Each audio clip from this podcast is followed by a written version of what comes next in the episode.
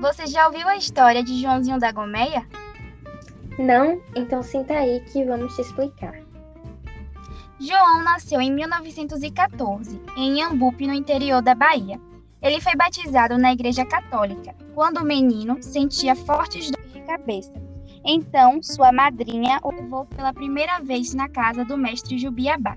A partir daí, começou a sua iniciação no candomblé. O que você não sabe é que Joãozinho temia a qualquer coisa relacionada à religião e sonhava em ser um sacerdote. Depois de sua iniciação, com 18 anos, já tinha seu próprio terreiro. E por incorporar o caboclo da Pedra Preta, ele ficou conhecido como João da Pedra Preta. Uma grande polêmica que marcou sua vida foi quando refez o santo no terreiro com a mãe menininha, que era de outra nação da religião. Joãozinho da Gomeia foi muito importante para o conhecimento do candomblé. Praticamente era conhecido por todo o Brasil. Muitos artistas o conheciam, como Jorge Amado e Edson Carneiro.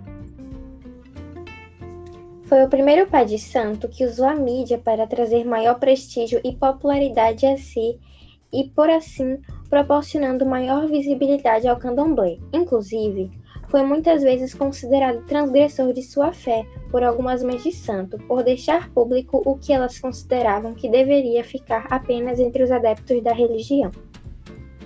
Joãozinho já foi capa de revista e tinha um programa na rádio. Foi conhecido por Juscelino Kubitschek, Getúlio Vargas, pela Rainha Elizabeth, que na época era princesa, e várias outras pessoas famosas. Morreu aos 56 anos, as dores de cabeça que ele sentia era tumor. E essa foi a causa da sua morte. Cerca de 4 mil pessoas acompanharam o seu enterro. É, e acredite, a história de Joãozinho foi muito importante, pois ele foi uma das pessoas que lutou até o fim para defender aquilo que acreditava.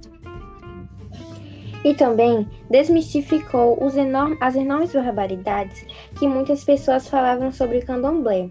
Mesmo assim, Joãozinho não é reconhecido pela própria cidade em que nasceu. Beijos e abraços, Ana Lu e Bárbara.